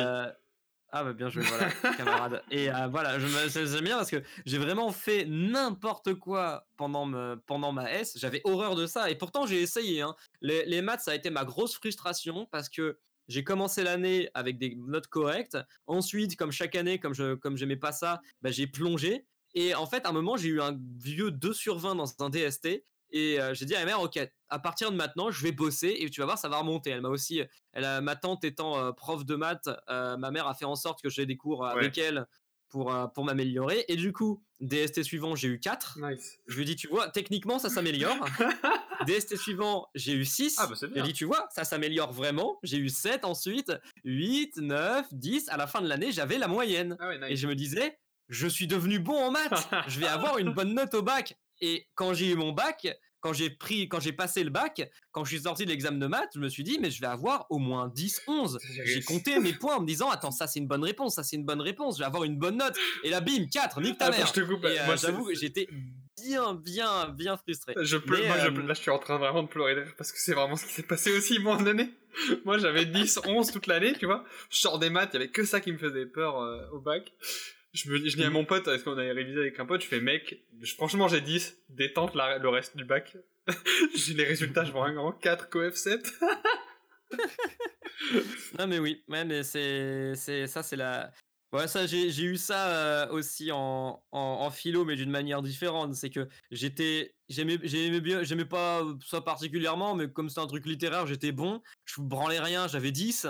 J'ai eu 10 toute l'année en foutant que dalle. Et à la fin de l'année, je me suis dit, bon, on- c'est une note facile, je vais la bosser. Du coup, j'ai bossé toute mon année, j'ai, appris des citations par cœur et tout. Et j'ai eu ma pire note de l'année au Ah final. J'ai eu nice. 7, j'avais jamais eu 7. Ok, ok. Ma pire note en philo, ça avait été 8. Après, le truc, Et- le problème de la philo, c'est que ça dépend énormément du correcteur, quoi.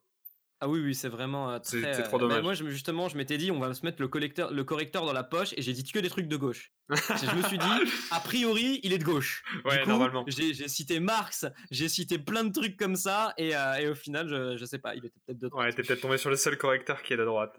Unlu- Unlucky. Ok. Euh, et, Mais enfin, oui, j'ai fait S. Et, et- et ensuite, du coup, qu'est-ce que t'as fait? Après? Ensuite, j'ai fait une licence d'histoire-géographie euh, qui a duré bah, 3 ans. Du coup, je l'ai eu sans redoubler. Là aussi, d'ailleurs, je sais vraiment, je suis un. C'est con, même quand euh, un truc me passionne pas, j'ai beaucoup de mal à bosser. Ouais.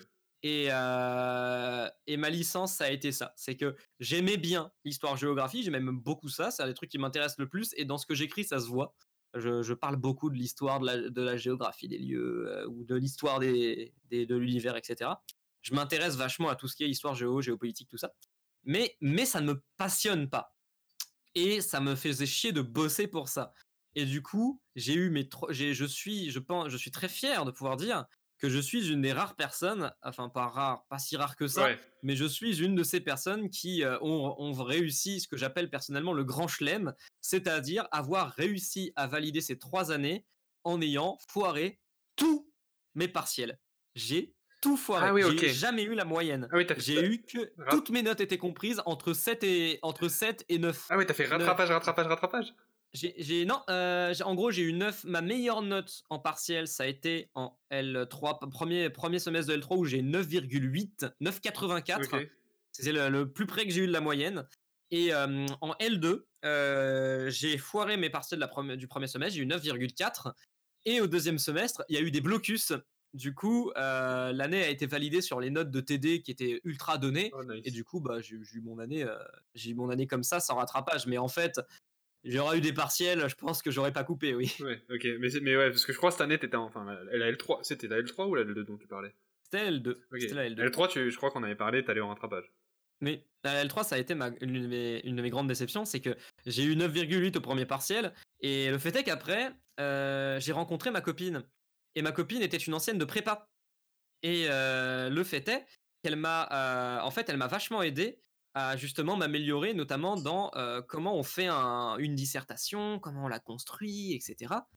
Et quand je suis arrivé à mes partiels, j'étais vraiment à fond. Je me disais, ceux-là, c'est les bons, je vais les réussir. J'ai bossé comme un fou toutes mes matières jusqu'à très tard la nuit et tout, pour avoir vraiment bien mes connaissances par cœur, bien connues, etc. Et euh, j'ai ressorti tout ce que, tous les conseils qu'elle m'avait donnés pour mieux les réussir. J'ai vraiment beaucoup bossé pour ces partiels. Et j'ai effectivement bien réussi par rapport à ce que j'imaginais. J'ai eu les notes que j'attendais. Sauf que dans une de mes matières, qui en plus était ma matière préférée, C'était quoi? eh bah, euh, c'était de l'histoire contemporaine. J'ai, je suis arrivé au partiel avec plein de connaissances. Quand j'ai vu le thème, je me suis dit yes, note facile. J'ai tartiné et j'ai tellement tartiné que je me suis pas rendu compte que j'avais complètement dépassé le temps et du coup j'ai pas fini le devoir. J'ai eu deux Ah. Ah bah ouais, ou trois, tu vois. Ouais, ok, tu t'es vraiment fait. Ah oui, d'accord. Oh, c'est oh, c'est tellement Et ouais. dommage. Bon, après, je sais, pas- tu, tu- je sais pas si tu vas continuer là-dedans, mais dans tous les cas, t'auras auras les acquis Bah, de la, suite, euh, c'est juste que la suite, c'est juste que j'ai, j'ai- je me suis dit bon, de toute façon, en soi, j'avais déjà tout bossé, je connaissais bien mes trucs, les rattrapages, je les connaissais, j'étais bon à l'oral, je m'étais jamais vraiment. J'ai, mes parents flippaient parce que je les prenais vraiment à la rigolade en mode. Ouais, je vais l'avoir c'est bon, je, je sais. Et du coup, euh, j'ai eu sans forcer. Ouais. Et, et tu, du coup, tu sais ce que tu vas faire en master ou pas?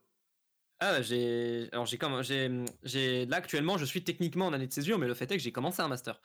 Euh, j'avais commencé un master de d'histoire contemporaine justement dans cette matière-là. Euh, et euh, je, je commençais à faire un mémoire sur euh, le, le cinéma en Europe. Et euh, le fait est qu'à un moment, je me suis rendu compte, bah, c'est lié à l'écriture justement. J'y avais, euh, y quelques petites merdes administratives et ça m'avait laissé un petit peu déprimé. Et ça m'a, ça m'a fait me rendre compte aussi que ça faisait plusieurs mois que je me disais, mais est-ce que j'ai vraiment envie de faire ça? Ouais. Et euh, je me suis rendu compte que euh, si je voulais vivre de l'écriture, si je voulais être écrivain, si je voulais me consacrer à ça, c'était maintenant, Ouais. que je pouvais pas le faire après. Euh, et que euh, si parce qu'une fois que j'aurai mon master, bah euh, j'allais être dans le mood trouver un travail quoi, pas dans le mood on prend un an euh, pour euh, pour faire de l'écriture. Et que finalement une année de pause entre la fin de la licence avec quand même un diplôme en poche et le début du master pour avoir vraiment quelque chose de professionnalisant, c'était sans doute la meilleure chose à faire justement pour écrire à fond, me perfectionner, envoyer beaucoup de bouquins aux éditeurs et espérer être publié ensuite tout en reprenant sans doute mes études euh, Après. en- après pour, euh, pour euh, dans, un, dans un master professionnel du coup pour avoir un CAPES. Ok, donc tu ferais prof comme tu comme as dit. Ouais, avec du conditionnel du coup, parce que mon objectif Oui. de vie c'est d'être écrivain, clairement. Oui, oui, non, mais, mais, sinon, oui, ce sera prof. C'est ça, hein, si, si, si, tu, si tu vas jusqu'à la fin de ton master, ce serait ça. Après, tu peux dans tous les cas continuer d'écrire même en étant en master, même si c'est Mm. même si plus difficile. Après, c'est vrai que t'as raison de. C'est super dur en fait. C'est le problème était là, c'est que ça m'aurait, j'étais pas dans une, j'aurais pas pu me mettre dans une dynamique vraiment d'écriture parce qu'il aurait fallu que je me concentre sur mon mémoire Oui. et oui. sur les notes aussi de master. Ouais, c'est vrai, t'as raison. Ok. Mm. Bah, c'est ça, je me rends pas, je me rends pas forcément compte du temps, enfin, du temps que ça met d'écrire en fait. Hmm, ça prend beaucoup d'heures par jour. Euh, ça dé- pour dire euh, l'écriture, le- l'ensemble, ça va prendre environ deux mois si tu vas vraiment vite et que pour un bouquin de 200 pages, hein, bien sûr. Ouais. Euh, C'est-à-dire là, par exemple, pour le, mon dernier manuscrit, euh, là, j'ai d'abord passé environ une semaine sur euh, la structuration de l'histoire, le résumé, tout ça. Ensuite, j'ai passé un peu moins d'un mois sur l'écriture du roman. Et après, une fois que j'ai fait tout ça, il m'a fallu environ deux semaines pour faire toute la relecture. Sauf qu'après, bah, j'envoie mon bouquin à plusieurs personnes pour justement avoir leurs avis, etc. Et après, il faut que je reprenne encore le manuscrit, et j'en suis là actuellement. Donc, ça fait environ deux mois, deux mois et demi, mais en ayant une dynamique de euh, 2500 mots par jour, c'est-à-dire environ 10 pages par jour, euh, ce qui prend euh, plusieurs heures, parce que l'inspiration, elle vient pas comme ça, tout cuit dans la bouche. Il faut beaucoup réfléchir. C'est combien d'heures par jour en général tu as travaillé en moyenne? Oh, je dirais, ça dépend, ça dépend vachement. euh, ça dépend aussi de ce qu'on considère comme euh, les heures de travail. Ce que je considère comme travailler, c'est écrire et lire. Et je dirais qu'en tout, ça me prend 7 à 8 heures par jour. Ok, ouais, vraiment. Maintenant, ça va dépendre des moments parce que là, ac- actuellement, je n'écris pas, je relis, je fais que de la relecture. Et ça, ça dépend. Mais si tu y vas à fond, c'est euh, là, c'est encore plus. C'est euh, facilement euh, Ouais, une bonne dizaine ouais, d'heures, c'est- mais toute une journée en fait. hein. C'est difficile de compter en heures parce que je les compte pas. Mais euh, concrètement, si je me lève à 9h le matin, je, peux, je peux bosser jusqu'à euh, 19, 20, 21, 22, 23 en fonction du temps que je mets. D'accord, ouais, c'est vraiment ok. C'est pour ça que tu peux vraiment. Enfin, je me rendais pas compte à quel point tu pouvais rien faire à côté, quoi, si tu voulais vraiment t'y mettre euh, correctement. C'est si je voulais, c'est surtout pour lancer une vraie, une vraie dynamique parce que maintenant, au moins, je sais comment travailler par rapport à ça Et je sais que quand je reprendrai mon master, je pourrais pas faire ça, mais je pourrais toujours écrire un petit peu quand même. Je saurais le faire. Ouais. Maintenant, c'est vrai que c'est beaucoup plus dur quand tu as une grosse charge à côté qui est le master. Effectivement.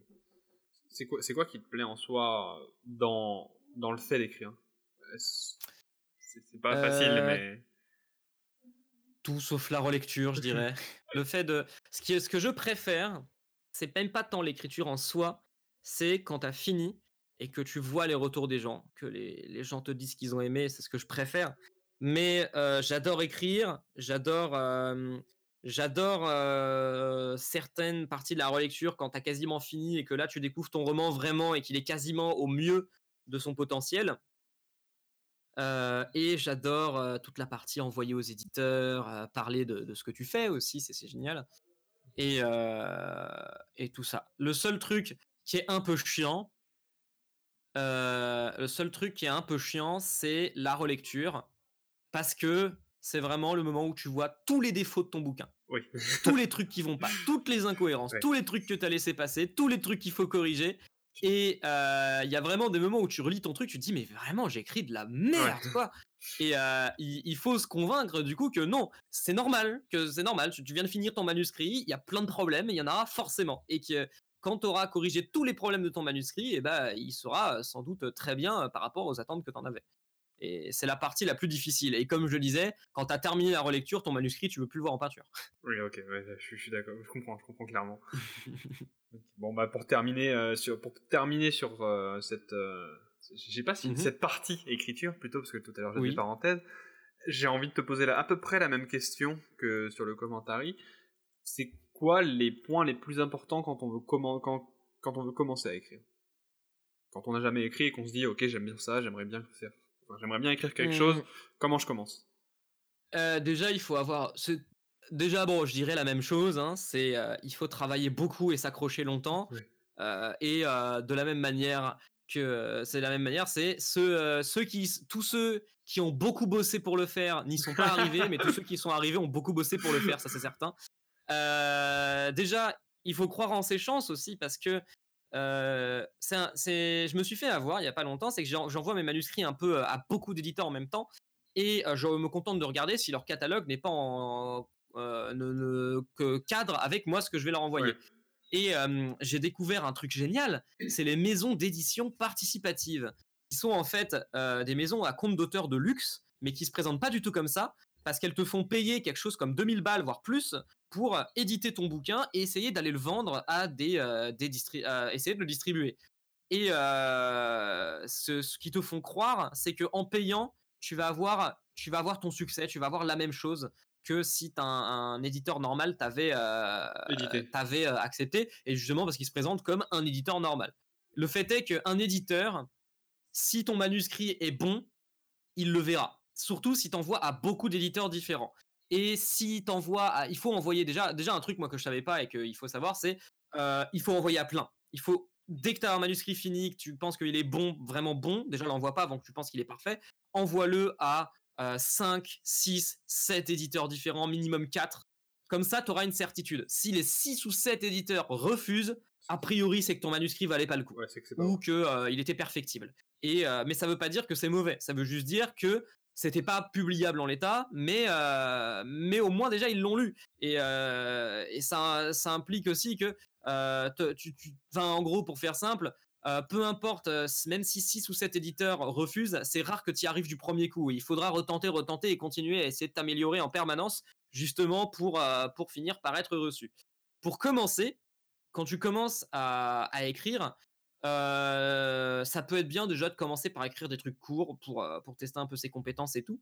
Mais quand tu veux commencer à écrire un roman, un truc qui est certain, c'est qu'il faut se fixer sur euh, écrire beaucoup et tous les jours. Se forcer à écrire tous les jours, c'est ça qui va te permettre d'écrire le truc du début à la fin.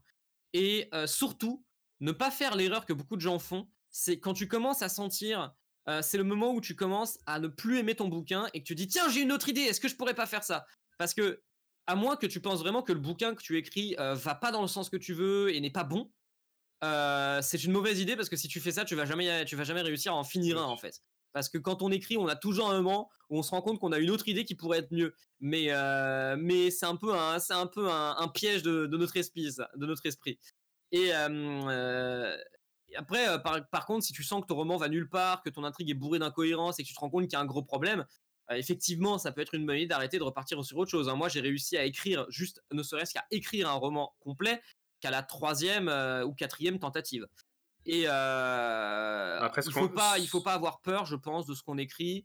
Il faut, euh, il faut s'efforcer de s'améliorer en permanence et il faut apprendre de ses erreurs et il faut les faire surtout. C'est con, mais euh, on va tous faire plein d'erreurs, on va tous tomber dedans et c'est ça qui va nous permettre de ne plus les faire ensuite. Un truc qui est très important aussi, c'est de lire, de lire beaucoup, beaucoup, beaucoup et de euh, s'intéresser, de, de, faire de la lecture analytique, de critiquer les œuvres que tu lis. C'est aussi pour ça que ma chaîne de critique euh, de bouquins, elle est très utile pour moi, parce qu'elle me permet d'aiguiser mon esprit critique et de voir pourquoi quelque chose que je trouve mauvais est mauvais et euh, pourquoi il faut pas que je le fasse et pourquoi euh, pourquoi euh, je trouve que 52 nuances degrés c'est vraiment de la merde c'est pour cette raison parce que je trouve que les personnages sont des coquilles vides parce que la structure de l'histoire n'a aucun sens parce que l'univers n'est pas développé etc etc et c'est ça qui permet aussi de voir quelles erreurs il ne faut pas faire quand toi tu vas écrire ton roman et pour écrire encore une fois le meilleur truc possible et euh, espérer un jour euh, qu'il soit publié si tu as envie d'en vivre. Bah, reconnaître, ouais, reconnaître les erreurs, ça, ça va te permettre d'épurer au fur et à mesure euh,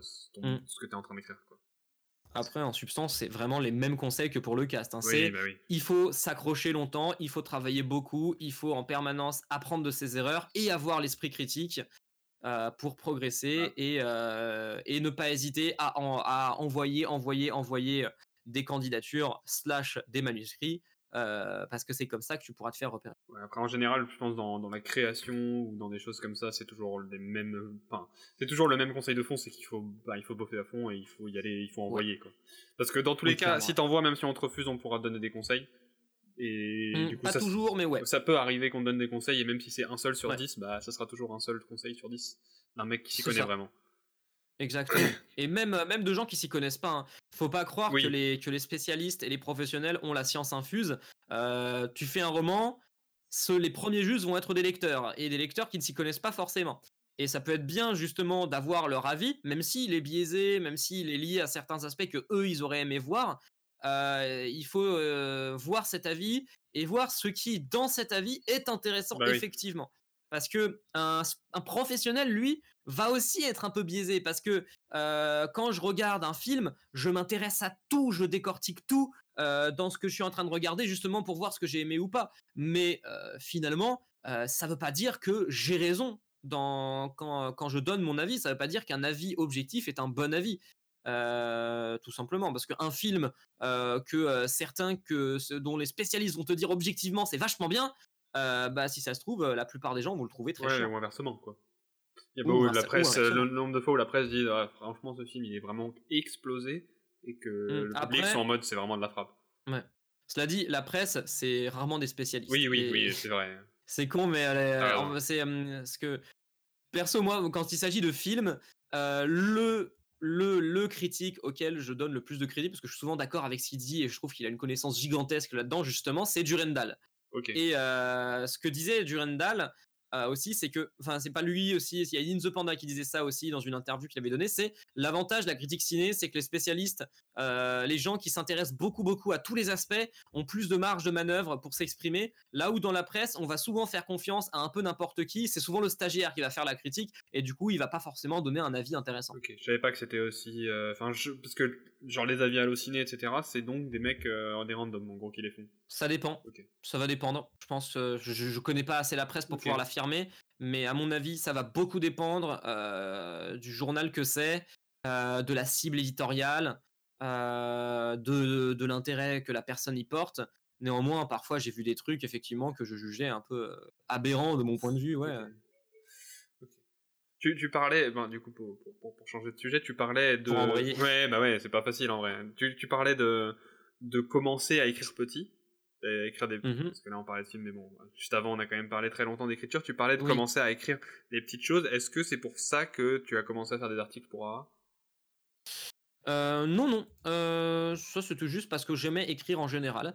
Et euh, à la base quand j'ai rejoint AA ce n'était pas en tant que rédacteur c'était en tant que euh, c'était en tant que relecteur, hein, parce que je trouvais qu'il y avait beaucoup de fautes dans les articles. Et euh, du coup, j'ai proposé à Flamme, qui, qui est rédacteur en chef à A, toujours, enfin rédacteur en chef adjoint, et euh, qui, euh, qui a accepté et tout. Et après, euh, c'est juste parce que euh, j'aime bien suivre de la compétition et j'aime bien le côté euh, euh, les relégations, la compète, les équipes qui gagnent, etc. Et c'est pour ça en fait que j'écris des articles parce que par exemple, je suis le responsable du pôle PUBG de AA.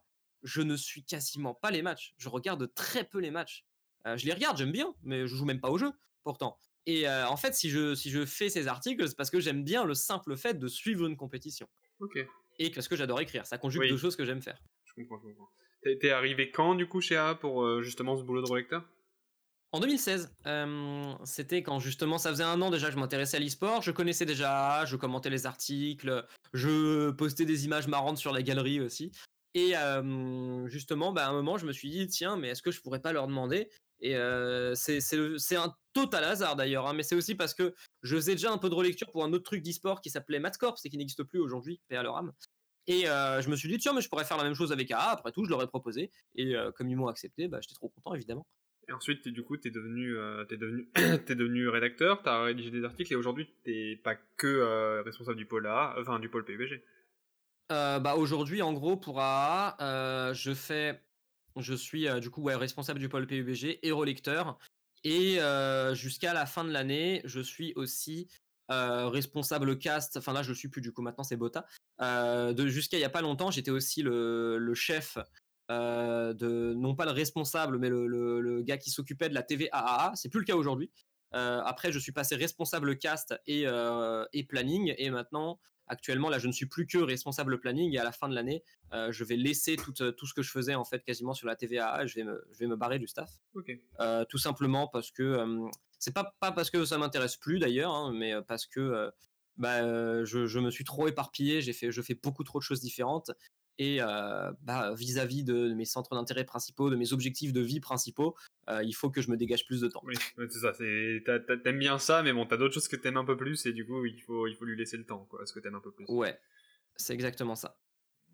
C'est euh, Et- pour me donner le pour me donner le temps d'écrire et de caster en fait. Et du- mais du coup, est-ce est-ce que là, t'as- tu vas avoir un, un rôle. Oui, t'es toujours responsable CAS, donc est-ce que t'as un rôle toujours dans l'organisation de la Ligue féminine? Euh, ah, la Ligue féminine n'est pas liée à AA. hein, Ah, d'accord. euh, deux choses différentes. Euh, je, suis, je suis par contre bel et bien le responsable cast de la Ligue féminine. Oui, c'est moi qui m'occupe de tout ce qui va être la diffusion, en français en tout cas, parce qu'on prévoit aussi des casts dans d'autres langues. Mais pour tout ce qui est en français, c'est toujours moi qui vais organiser ça.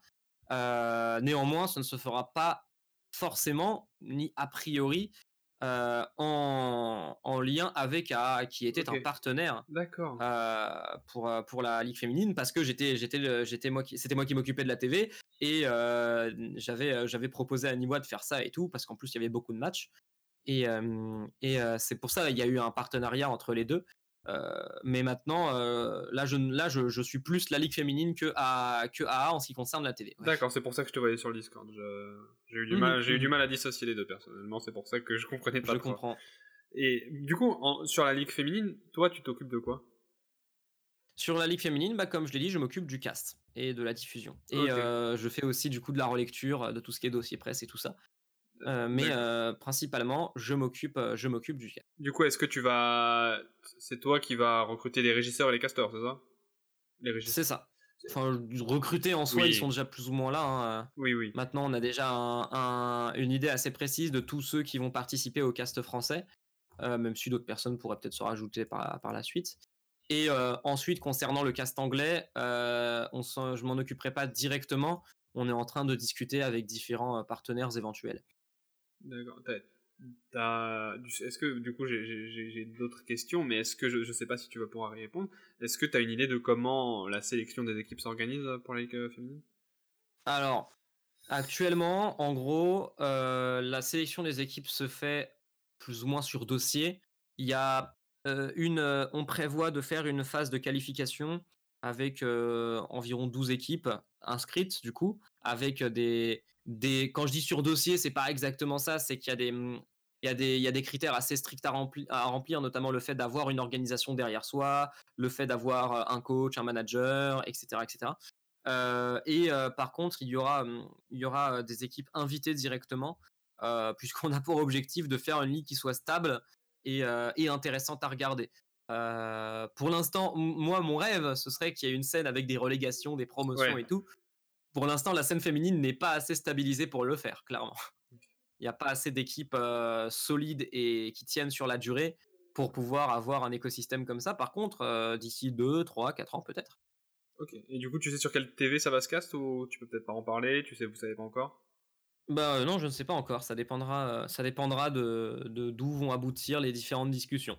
Ok. Et enfin, pourquoi aujourd'hui Est-ce que tu penses que c'est important d'avoir une ligue où il y a que des femmes?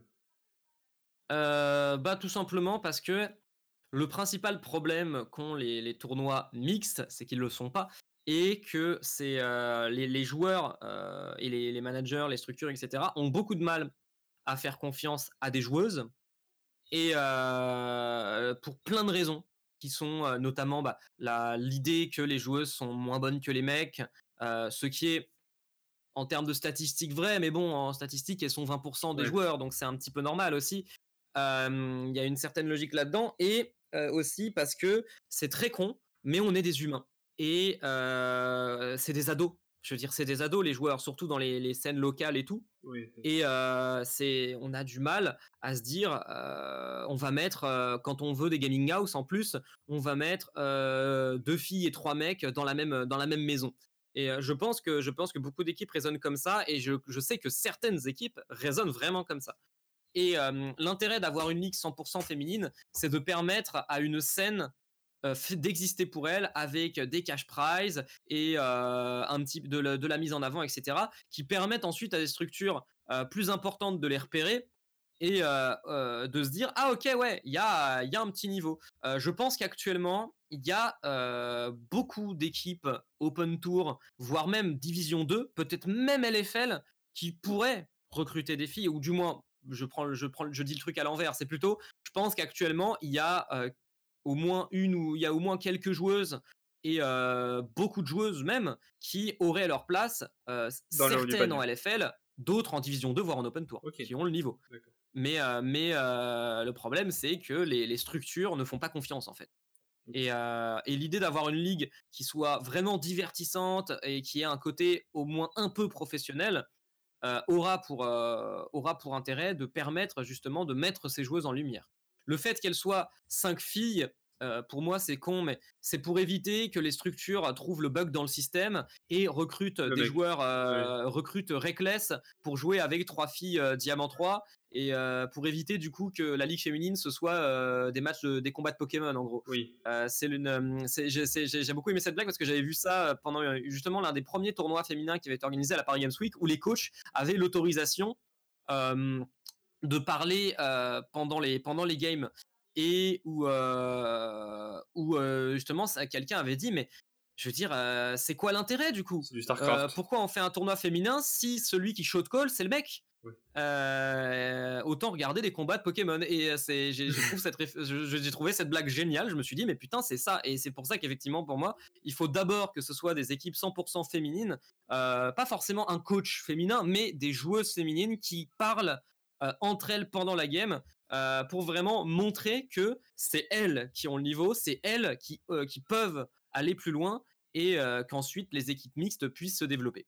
Puis en, plus, je, enfin, je, j'ai pas, pas envie de dire d'aberration, mais je crois que avec à cause de l'éducation, à cause du système actuel, les filles ont beaucoup plus de mal à avoir un rôle, à, avoir assez de confiance en elles pour être vraiment leader au sein d'une équipe. Et donc, en vrai, effectivement, maintenant que tu le dis, c'est ça paraît logique de laisser des défis entre eux pour justement que euh, certaines se rendent compte que bah en fait si je, je sais lead en fait je peux lead une équipe peu mhm. importe. Et du coup oui. Bah, je j'ai dû le voir passer une fois ou deux je ne sais pas si c'est vrai. Euh, après c'est le truc des, des sciences des hein. sciences sociales c'est que c'est euh, c'est que c'est de la conjecture hein, principalement mais mais c'est ça m'étonnerait pas oui effectivement que du fait de leur éducation, des préjugés, de la, de la construction humaine, la construction sociale de la femme dans notre société à nous, ce soit plus difficile effectivement pour une, une, femme de, d'avoir ce, ce côté, de ce côté lead. Et c'est vrai que dans les équipes féminines, les coachs sont des mecs, la plupart. Et euh, c'est vrai, moi, c'est un truc que je me suis toujours demandé, c'est, mais d'accord que les meufs, euh, à la rigueur que les meufs aient pas le niveau pour jouer, mais pourquoi les meufs n'auraient pas le niveau pour coacher? On regarde la même chose, on regarde le même game. Ouais, bah oui. Et pourtant, la majorité des casters, des coachs, du coaching staff, etc., c'est des mecs. Et il y a, y, a, y a un tout petit peu plus de meufs. C'est-à-dire qu'une fois, de temps en temps, quand les étoiles sont alignées, tu vois une meuf qui fait de la draft. Mais c'est vrai que c'est c'est rare, quoi. Je crois qu'il y a la, hum, la meuf qui était. Il y a Kelsey Moser, je crois que c'est l'une des seules qui a déjà qui est, qui est euh, coach, entraîneuse en chef d'une équipe. Et encore, c'est une équipe académique en NA. Ok. D'accord. bon, Ça, c'est- vrai que c'est c'est pas facile de, de trouver. En fait, c'est dur de, comme tu dis, de, de savoir ce qui se passe euh, dans les dans les sciences sociales. Mais Mm. en tout cas, euh, bonne Enfin, moi, je trouve ça que c'est une très bonne initiative. hein, sinon, je serais pas dans le projet dans tous les cas. Euh, Est-ce que tu sais quand ça quand ça commence? Pour l'instant, la date n'est pas totalement fixée. A priori, on veut faire ça euh, au courant du dans le premier semestre de 2020. Euh, on veut faire ça euh, à un moment où ça va pas empiéter sur des gros événements. On veut aussi faire ça à un moment où ça va pas empiéter sur les examens parce que les joueuses sont des étudiantes pour la plupart. Euh, donc pour l'instant, on ne peut pas fixer une date précise. Moi, je- j'espère qu'on pourra on pourra faire ça au mois de- d'avril d'avril mai. Ok. bon, du coup, merci pour tout ça. Moi, j'ai plus rien, j'ai plus rien à dire, j'ai plus, rien j'ai plus de questions à te poser. Je pense qu'on a assez Ouais, parlé. Là, ça fait fait, le tour. hein. ça fait 1h20. euh, les gens qui veulent te retrouver, est-ce que tu, tu- enfin, ils te retrouvent où? Et est-ce que euh, il y a une chaîne YouTube que tu veux mettre en particulier en, en avant? Pour me retrouver, euh, c'est euh, Twitter, arrobase l'écrivain du jour, L-E-C-R-I-V-A-I-N-D-U-G-O-U-R, tout mal. attaché sans apostrophe, je le dis tout le temps parce que les gens se gourrent. Et, euh, ou alors vous cherchez l'écrivain sans apostrophe euh, sur, sur Twitter. Je, mets- je mettrai tout ça de toute façon dans les descriptions. euh. Merci beaucoup.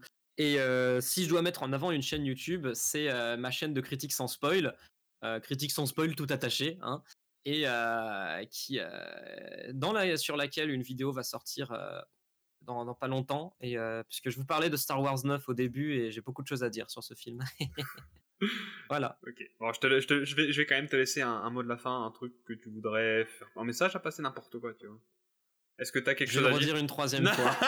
T'es pas obligé, hein Non, non, mais je vais le redire une troisième fois. Euh, croyez, si vous avez un objectif, enfin, c'est, j'ai, le dire un plus développé. Moi, quand j'ai, quand j'ai annoncé, enfin, quand j'ai annoncé, quand j'ai, quand j'ai dit à mes parents que je voulais arrêter mon master pour me consacrer à l'écriture, ne serait-ce qu'un an, euh, j'ai eu une réaction qui n'a pas été genre non, pas du tout, je veux pas que tu fasses ça, mais qui relevait plus du euh, du ouais, mais sous-entendu, euh, je crois pas que ce soit un vrai métier. Et euh, le truc que j'ai envie de dire à tous les gens qui ont des rêves un peu euh, entre guillemets farfelus, des trucs qui ne sont pas communs, le, truc vouloir être écrivain, vouloir être caster, vouloir être un joueur pro, etc. Comprenez que c'est possible, que c'est comme les études de médecine. C'est très difficile, mais c'est faisable. Et effectivement, pour la troisième fois, euh, toutes les personnes qui ont bossé dur n'y sont pas arrivées, mais toutes les personnes qui y sont arrivées ont bossé dur. Et euh, c'est ça que vous devez retenir. Et euh, c'est important d'y croire, parce que même si vous ne l'avez pas fait, bah, vous serez quand même content d'avoir essayé, quoi. Vous n'aurez pas le sentiment de, de- de ne pas l'avoir fait, d'avoir loupé quelque chose. euh, car comme l'ont dit les très bons chanteurs Big Flo et Oli, vaut mieux vivre avec des remords qu'avec des regrets. et je trouve que cette phrase est un excellent mantra. Voilà. Bah, Merci à toi en tout cas. Merci à vous. Merci beaucoup pour l'invitation. Ouais, merci, merci de l'avoir accepté. En tout cas, Mhm. merci à tous ceux qui nous ont écoutés. Moi, j'ai été je suis un peu en retard sur euh, la sortie de Petite Parole, mais il faut savoir que je vais essayer de sortir ça au minimum un vendredi tous les mois, et j'aimerais faire ça un vendredi toutes les deux semaines. Donc euh, retrouvez-moi, retrouvez-nous du coup avec euh, mes différents invités aujourd'hui l'écrivain sur euh, les différentes plateformes de podcast, Spotify, iTunes, YouTube, tout, tout, SoundCloud, tout ce qui existe. N'hésitez pas à vous abonner, à mettre des étoiles, je crois que sur certains, certains sites de podcast qu'il y a. Et c'est tout pour moi. En tout cas, merci, merci à vous, merci à toi l'écrivain. Merci à toi. Au revoir. Allez, ciao.